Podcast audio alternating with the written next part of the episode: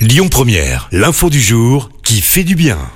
Et je vous parle ce matin d'un exploit sportif réalisé par un jeune homme atteint d'une mucoviscidose et greffé des deux poumons.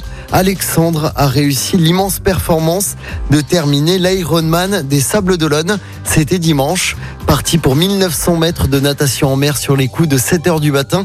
Et après près d'une heure de nage, il a bouclé 90 km de vélo en 4h13 avant d'enchaîner sur un semi-marathon couru en moins de 3 heures, soit au total 8h25 d'efforts intenses. Un véritable exploit pour le jeune homme qui une nouvelle fois n'a pas renoncé. En octobre dernier, il avait terminé le marathon de Paris en 5h30.